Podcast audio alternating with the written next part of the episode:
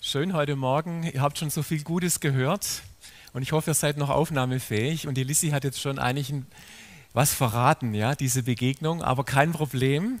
Ihr wusstet ja schon, dass es heute Morgen um Pilatus geht. Bevor wir aber da reingehen, möchte ich euch noch ein schönes Erlebnis aus meiner Nachbarschaft weitergeben. Der Basti hat ja neulich äh, uns so einen Fragebogen geschickt Fragebogen, wie gut kennst du deine Nachbarn? Wer von euch hat den geöffnet? Empfangen und geöffnet, nicht so arg viele. Also schaut es nochmal genau an. Ich habe auch einen ganz tollen Nachbarn, ähm, ein richtiger Segen, ein ganz hilfsbereiter Nachbar, so ein Musternachbar, der hat dann alles Mögliche an Werkzeug, wenn man mal selber was nicht hat, was man sich ausleihen kann. Er hat einen Anhänger, mit dem man ab und zu mal Brennholz aus dem Wald holen kann, so wie ich das gemacht habe. Und diese Woche hat es dann spontan geklappt mit dem Hänger. Und ich dachte, boah, mein Sohn hat Prüfung, hat keine Zeit. Auf die Schnelle ist es schwierig, jemanden zu finden, der mir hilft. Und das ist ein ganz schöner Haufen Holz im wahrsten Sinne des Wortes. Ähm, also muss ich mich darauf einstellen, das jetzt alleine zu machen. Und als ich dann mit dem vollen Hänger aus dem Wald ankam, kam ja, der Nachbarsjunge auf mich zu, der ist so acht Jahre alt, und hat mich so gefragt, was machst du da? Und habe ich gesagt, du, ich lade das Holz ab und dann transportiere ich das dann noch rüber und dann setze ich es auf einen Stapel. Kann ich dir helfen? Und dann hat der tatsächlich die Handschuhe geholt und hat mir geholfen. Und ich dachte, ja, der ist es mal so fünf Minuten vielleicht da und dann geht er wieder. Pfeifendeckel, der hat wirklich angepackt. Und das Beste war, nachmittags kam noch sein Freund und der wollte auch unbedingt helfen. Und das hat dann ein anderer Nachbarsjunge gesehen, der kam dann auch noch und hat auch noch geholfen. Und so habe ich wirklich drei Jungs gehabt, die mir dieses Holz geschleppt haben. Ich sage euch, das war absolut super. Ähm, und die haben gerackert und die wollten am nächsten Tag auf jeden Fall auch wieder helfen. Und ich werde mit denen auf jeden Fall fertig mit diesen dreien. Und ich denke, manchmal überrascht uns Gott mit solchen wunderbaren Geschichten im Alltag, wo wir nicht damit rechnen und auf einmal Hilfe aus der Nachbarschaft kommt. Und wo wir auch immer wieder merken, wie Gott uns liebt. Und dafür möchte ich beten, dass wir heute Morgen diese Liebe Gottes empfangen können. Ja, lass uns da nochmal kurz ausstrecken danach, dass wir persönlich unser Herz öffnen können, die Liebe Gottes zu empfangen. Jesus ist so gut, dass wir wissen dürfen, du liebst uns. Du bist uns wichtig und du kümmerst dich um uns. Du siehst uns in unserem Alltag. Und ich bete heute Morgen, dass deine Liebe, deine Wahrheit, dein Wort in unser Herz fällt. Und dass wir voller Freude und Hoffnung ähm, tanken können bei dir. Ich danke dir dafür. Amen.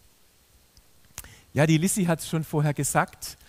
Wir haben heute den fünften, die fünfte Begegnung und es geht um eine Begegnung der anderen Art. Ich würde sagen, die Begegnungen, die wir bisher hatten, die Hochzeit in Kana, die Begegnung von Jesus mit diesem königlichen Beamten, hat der Basti gepredigt. Letzte Woche war der Christian dran mit der Verklärung auf dem Berg. Ist es heute eine andere Begegnung, weil da ist jetzt eigentlich überhaupt kein Wunder passiert. Im Gegenteil, als Jesus bei Pilatus war und von ihm verhört wurde, war er im wahrsten Sinne des Wortes auf seinem Kreuzweg, ähm, mitten in diesem Weg des, des Leidens bis zum Tod am Kreuz, also gar keine, gefühlt keine Herrlichkeit, sondern eher eine Grausamkeit.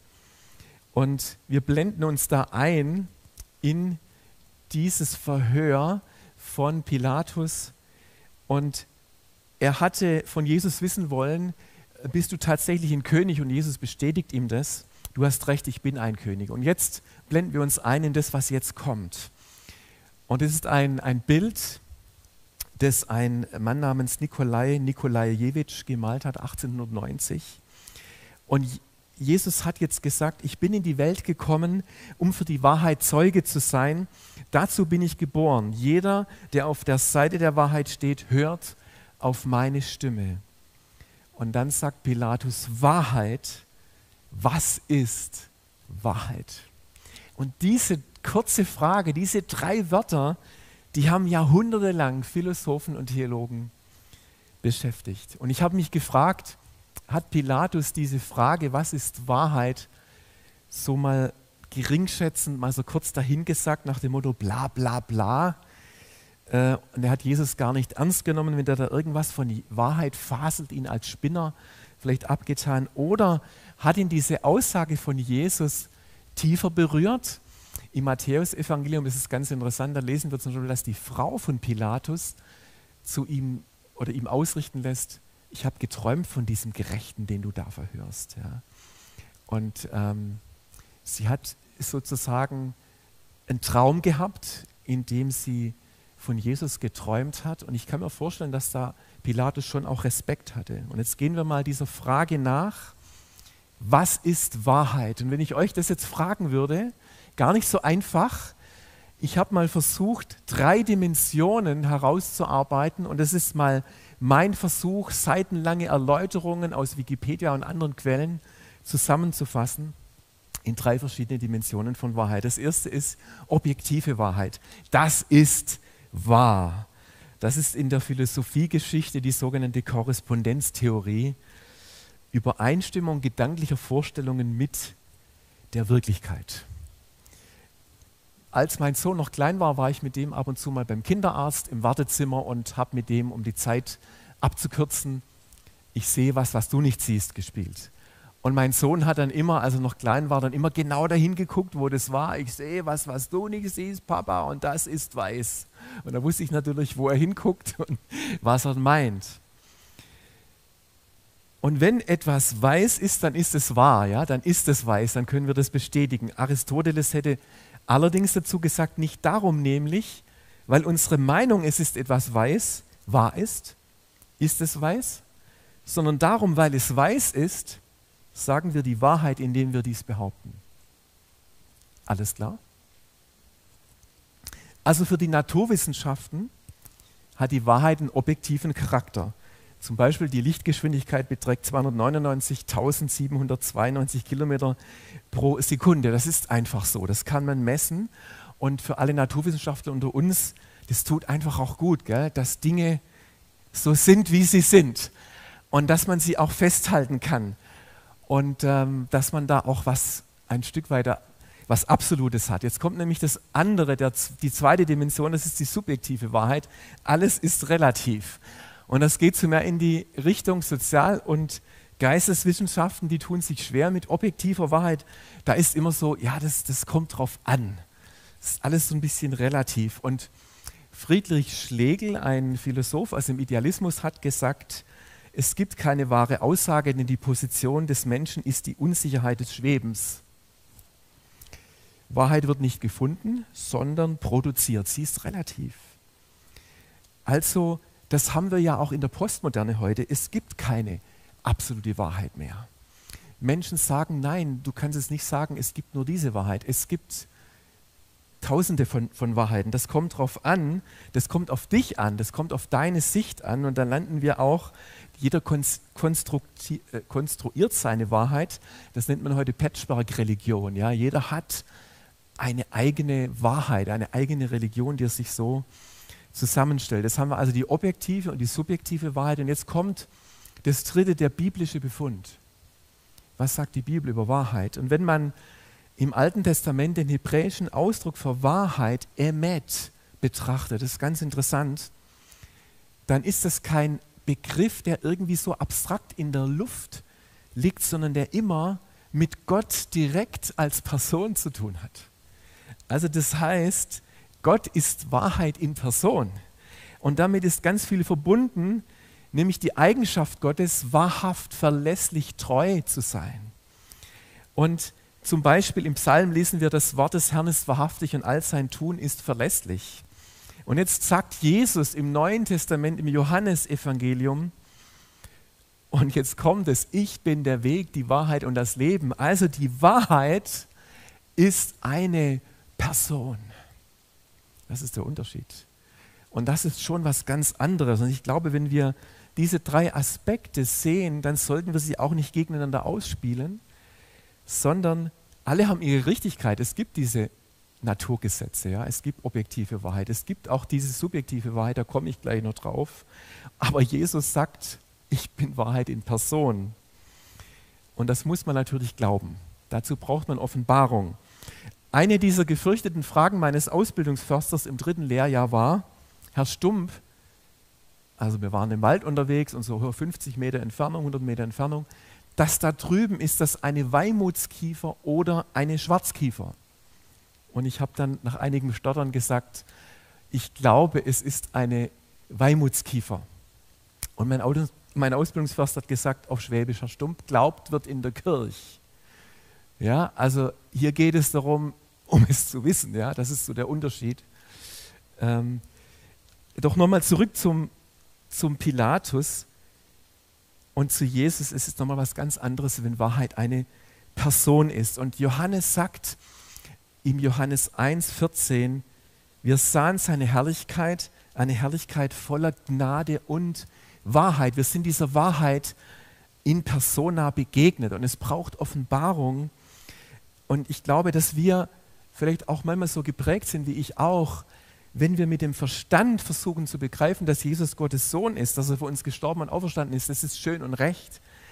Aber das ist zu wenig. Das ist nicht die Dimension, in der Jesus uns begegnen möchte. Er möchte es uns offenbaren, unsere Augen dafür öffnen, dass er es ist. Amen. Das ist nicht eine reine Kopfsache. Und ich liebe diese Geschichte in Matthäus 16, als Jesus seine Jünger fragt, was glauben denn die Leute, wer ich bin? Und das ist so eine herrliche Frage, weil wenn Jesus eine Frage stellt, dann weiß er ja die Antwort eigentlich immer schon. Aber die Jünger sagen dann, also Jesus, manche sagen Johannes der Täufer, manche sagen, du bist Elia, manche sagen irgendein anderer der Propheten, Jeremia oder wer auch immer. Und dann fragt Jesus sie, hey, was glaubt denn ihr, wer ich bin? Und Petrus, das Großmaul, schießt dann raus und sagt, du bist der Messias, der Sohn des lebendigen Gottes. Und interessant ist, was Jesus dann zu Petrus sagt. Petrus, das haben dir jetzt nicht deine menschliche Klugheit, dein Verstand offenbart, sondern das ist dir offenbart worden von meinem Vater im Himmel.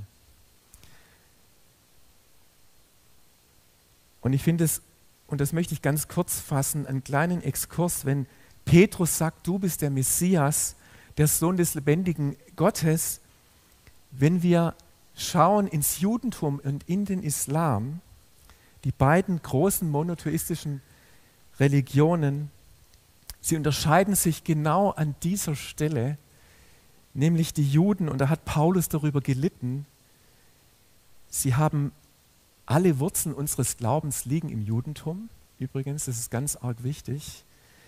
Aber sie glauben nicht, dass Jesus der Messias ist, auf den sie warten. Das ist der Unterschied. Wenn du mit deinen muslimischen oder mit unseren muslimischen Freunden kann man auch sehr gut über Jesus sprechen, über Isa Masih.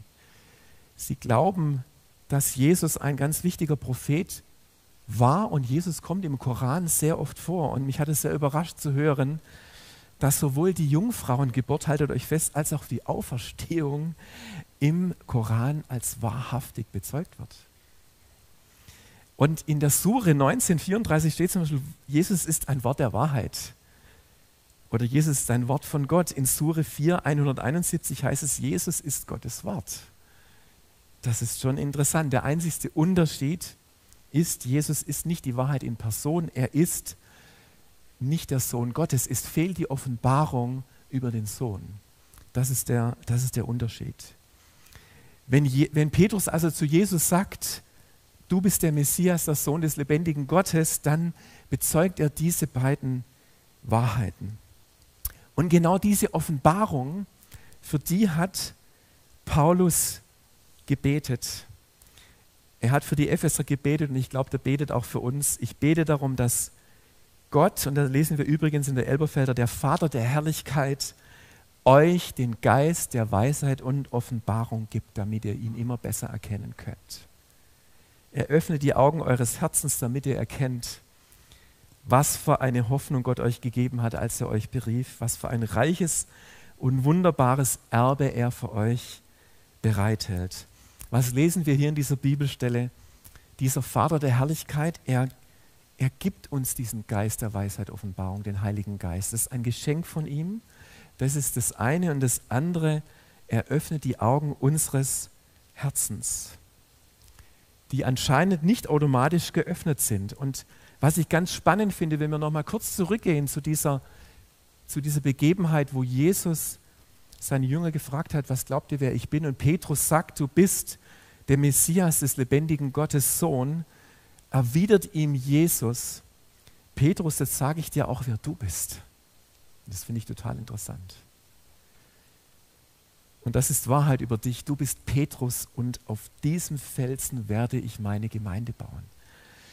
Ist es nicht der Hammer? Hier passiert in dieser Offenbarung nicht nur etwas in eine Richtung, sondern auch in die andere.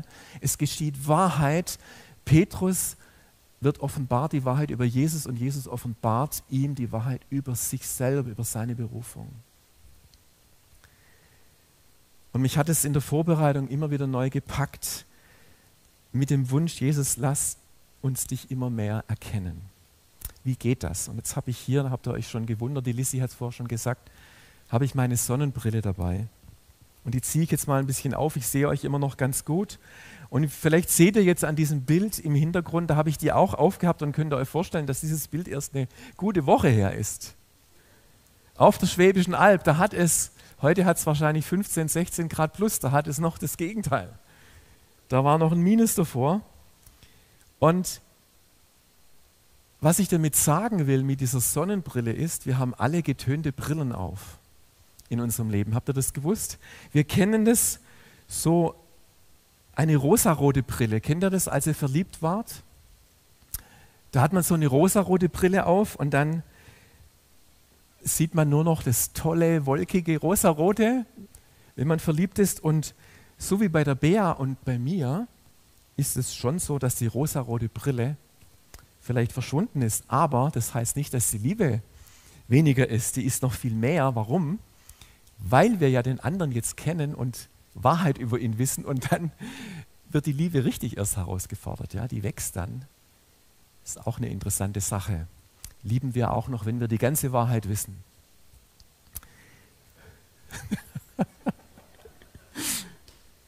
ja, es gibt die optimistische Brille, das Glas ist immer halb voll. Es gibt die pessimistische, das Glas ist immer halb leer. Ich weiß nicht, kennt ihr die Geschichte von dem Mann, der zum anderen gesagt hat, du mit dieser neuen Brille, siehst du richtig komisch aus. Und dann sagt der andere Mann zu ihm, ich habe doch gar keine neue Brille. Und der andere, aber ich.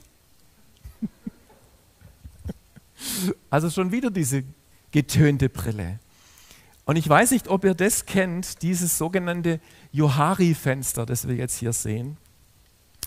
Das hat mal ein Mann namens Johari aufgestellt. Da gibt es so verschiedene Gesichtspunkte in unserem Leben. Es gibt vier Bereiche. Es gibt den Bereich, den nenne ich mal Arena, den sehe ich, also so wie ich jetzt hier stehe und ihr seht mich, das ist so für mich sichtbar und für euch sichtbar, auch für euch im Livestream zu Hause. Aber dann gibt es vielleicht auch einen Bereich, der ist für mich sichtbar, aber nicht für euch. Das ist nämlich meine Fassade. Das ist alles, was ich verberge. Es ist ja auch gut, dass man nicht alles nach außen kehrt. Aber das ist so der Bereich für mich sichtbar, für andere unsichtbar was ich nicht zeige, vielleicht meine kleinen Geheimnisse, Dinge, die ich auch nicht zeigen will, weil ich mich schäme oder weil ich Angst habe, sie zu zeigen. Dann gibt es den berühmten blinden Fleck. Ist auch ganz spannend. Das ist etwas, was andere sehen, aber ich selber nicht an mir. Und dann gibt es noch das Verborgene, das sieht weder, sehe weder ich noch andere. Und diese vier Dimensionen finden wir auch in der Bibel. Und das finde ich auch interessant, zum Beispiel den blinden Fleck. Da gibt es so viele schöne Beispiele. Den kennt ihr, den berühmten Splitter im Auge meines Arbeitskollegen oder Nachbarn und den, Bal den Balken im eigenen Auge sieht man nicht. Das ist der berühmte blinde Fleck. Oder als Jesus in der, in der Offenbarung zu dieser Gemeinde in Laodicea, die so, wo gesagt, du bist weder kalt noch heiß, du bist lau.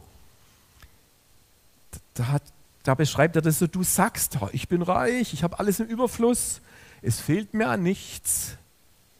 Und du merkst nicht, in was für einem jämmerlichen, erbärmlichen Zustand du bist, arm, blind und nackt. Du blickst überhaupt nichts. Du, sie, du hast einen totalen blinden Fleck. Du denkst, du bist so toll. Aber du siehst die Realität selber nicht. Das ist natürlich eine sehr, sehr ernste Bibelstelle. Und dann sagt dann spricht Jesus dieser Gemeinde in Laodicea etwas zu, ich rate dir. Und das finde ich jetzt interessant, weil wir jetzt wieder zurückkommen auf die Augen. Kaufe dir Augensalbe. Kaufe dir Salbe und streiche sie auf deine Augen. Ändere deine Gedanken. Tu Buße, lege deine eigene Brille ab, durch die du meinst, die Wahrheit zu sehen, aber du siehst sie eben nicht nur ein verzerrtes Bild, aus dem du falsche Schlüsse ziehst. Und was ich jetzt wirklich begeisternd finde, dass der nächste Vers, der jetzt kommt, in Offenbarung 3, Vers 20, als Jesus gerade noch gesagt hat, setz deine Brille ab und erlaube mir, dir meine Wahrheit zu zeigen, dann sagt ihr, dann sagt er, siehe, ich stehe an der Tür und klopfe an. Siehe, hallo, ich stehe an der Tür. Meinst du nicht, dass ich vor der Tür stehe und anklopfe und wer meine Stimme hört und mir öffnet, zu dem werde ich hineingehen und wir werden miteinander essen, ich mit ihm und er mit mir. Und das finde ich wirklich schön, wo wir sehen jetzt hier an diesem Beispiel, an dieser Begebenheit, Jesus möchte uns begegnen, er möchte uns in alle Wahrheit hineinführen. Er möchte dich in alle Wahrheit hineinführen. Wenn du Jesus begegnest, begegnest du der Wahrheit in Person. Dann fällt Licht auf unsere blinden Flecken. Dazu brauchen wir natürlich auch die Menschen um uns herum, die uns kennen, die uns nahestehen. Und Jesus zeigt uns auch Wahrheit über die Dinge, die noch im Verborgenen sind. Herrliche Stelle im Alten Testament. Ruf mich an, so will ich dir antworten, will dir kundtun große und unfassbare Dinge, von denen du und auch die anderen noch nichts wissen. Das sind die verborgenen Dinge. Und ich möchte euch noch erzählen, was ich vor einiger Zeit mit einem Mann erlebt habe, mit einem anderen Mann. Wir haben uns getroffen, gebetet, zusammen gesprochen. Und dieser Mann hat gesagt, weißt du, ich bin so ein Kopfmensch. Ich stelle mir Jesus immer vor, bis heute, auch wenn ich Mitte 40 bin, wie diesen Kinderbibel Jesus von Kees de Kort. So stelle ich mir Jesus vor. Ich habe keine richtige Vorstellung von ihm. Ich verstehe ihn nur mit meinem Verstand und mir fehlt diese Offenbarung. Ich bin Jesus noch nicht begegnet. Ich gebe das einfach zu. Und ich habe da Sehnsucht danach, dass Jesus auch die Augen meines Herzens öffnet und nicht nur meinen Kopf. Und dann haben wir im Gespräch einfach festgestellt, dass er auch ein paar ganz falsche Vorstellungen auch von Jesus hatte. Zum Beispiel, ähm, weil er aufgewachsen ist in einer Familie, wo es sehr stark um Leistung geht. Du musst was leisten, du musst gut sein in der Schule, du musst es sowas bringen, dann, fühlst, dann kannst du dich geliebt fühlen. Ja? Also das wurde ihm zumindest so suggeriert. Diese Lüge, die kennen wir alle, die kenne ich in meinem Leben. Wir werden nur geliebt, wir werden nur gesehen, wenn wir was leisten. Und dann haben wir solche Brillen auf und laufen das ganze Leben so rum. Und dann meinen wir sogar, dass Jesus uns nur liebt, wenn wir was bei ihm leisten. Ich könnte euch das vorstellen, dass wir das dann sogar übertragen auf unsere Beziehung zu ihm. Und dann habe hab ich ihn eingeladen und gesagt, du lass uns doch einfach diese, diese Unwahrheit, das ist einfach un, eine, eine Unwahrheit. Du wirst auch geliebt, auch wenn du nichts leistest. Das, Jesus liebt dich auch so, wir haben einfach gesagt, wir bringen das Jesus ans Kreuz. Wir legen das ihm ab und wir, und dann hat, dann habe ich ihn gebeten, er soll doch mal Jesus die Frage stellen, Jesus, was ist die Wahrheit? Und dann war es still ein bis zwei Minuten lang. Ich habe einfach diesen Mann alleine gelassen. Mit Jesus. Und habe gedacht, jetzt bin ich mal gespannt, was jetzt passiert. Und es passierte erstmal gar nichts. Aber nach ein bis zwei Minuten begannen diesem Mann, diesem gestandenen Mann, Tränen übers Gesicht zu laufen. Und der Mann hatte echt eine Begegnung mit Jesus. Und er hat wirklich unter Tränen gesagt, boah, ich sehe Jesus das erste Mal in meinem Leben vor meinen inneren Augen. Ich nehme wahr, wie er zu mir kommt, wie er mich in den Arm nimmt und wie er zu mir sagt, dass du wertvoll bist, auch wenn du nichts leistest. Und wisst ihr, sowas kann man nicht machen. Das kann man nicht machen. Und das durfte ich, durfte ich nur staunend daneben sein und das erleben. Und ich habe ihn dann eine ganze Zeit lang auch gelassen. Und ich glaube, dass diese Begegnung mit Jesus diesen Mann verändert hat, weil er das erste Mal Jesus wirklich gesehen hat, ihm begegnet ist, wie er, wie er ist. Und das ist ja immer auch wichtig, wie es auch mit dem Wort Gottes übereinstimmt. Und es ist übrigens ganz normal, dass wir solche Brillen aufhaben in unserem Leben. Ja? Das ist völlig normal. Vielleicht hast du die Brille auf, ich bin nicht so geistlich wie andere oder ich habe weniger Erfahrungen mit Gott. Wenn du das, und wenn du das glaubst, dann hast du auch eine getönte Brille auf. Leg sie ab. Du bist genauso geistlich wie jeder andere auch. Und ich darf euch schon bitten als Lobpreisteam, dass ihr kommt.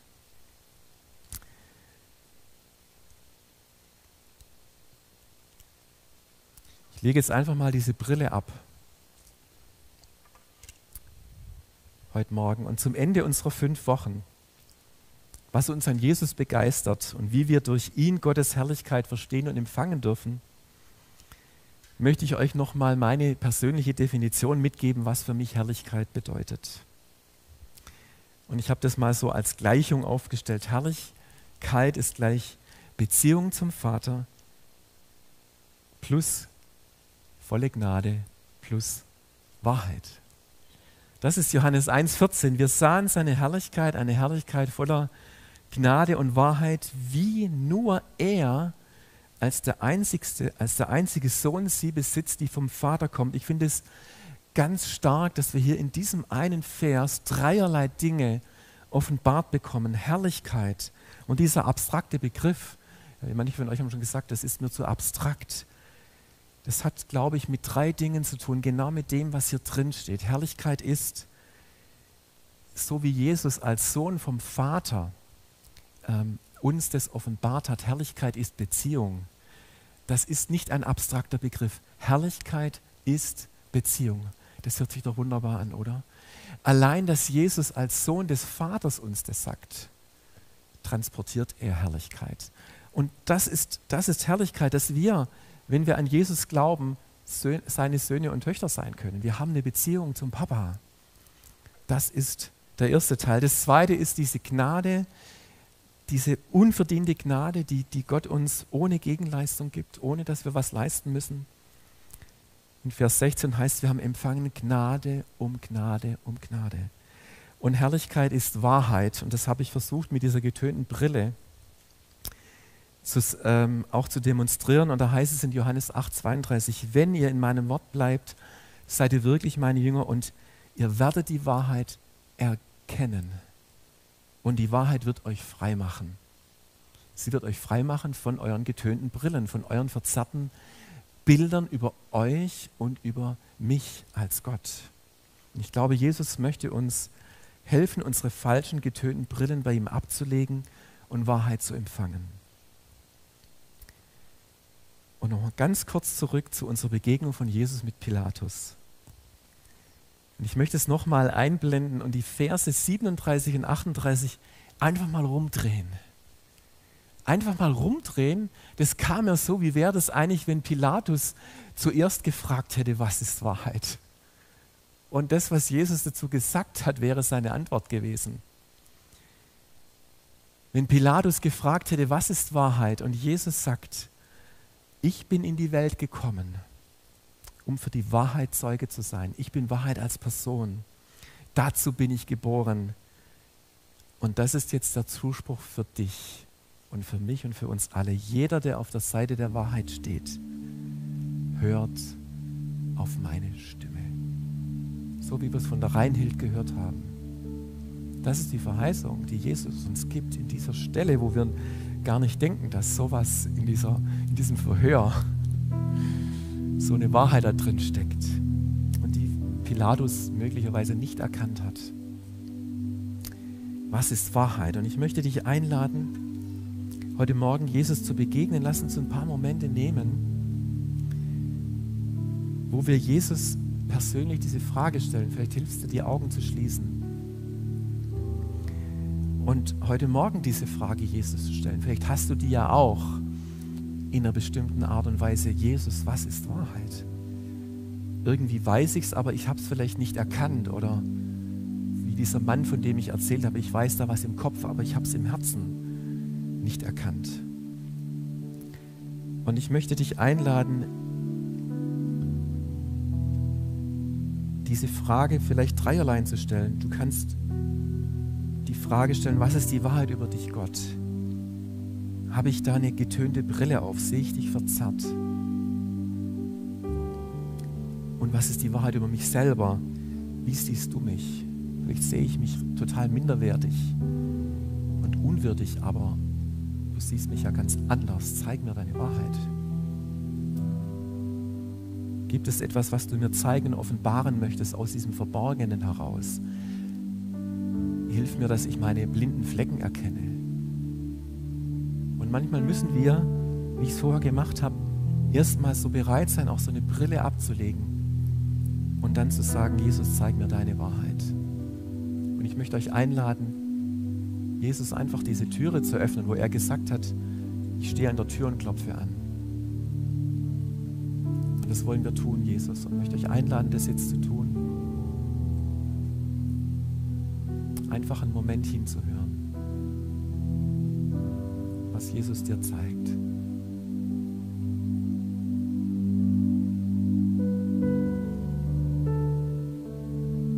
Jesus, du kommst zu uns voller Schönheit und Wahrheit. Wir haben deine Herrlichkeit gesehen so schön, dass du der Sohn Gottes bist, der uns zeigt, wie dass du ein Gott der Beziehung bist. Dass es ganz praktisch wird, dass es nicht ein abstrakter Wahrheitsbegriff ist, was philosophisches, was nur mit dem Kopf zu erfassen ist, sondern du kommst in Beziehung zu uns, du möchtest Beziehung haben mit uns, Intimität. Du zeigst uns deine Gnade und du führst uns in alle Wahrheit. Danke dafür. Danke dafür, Herr.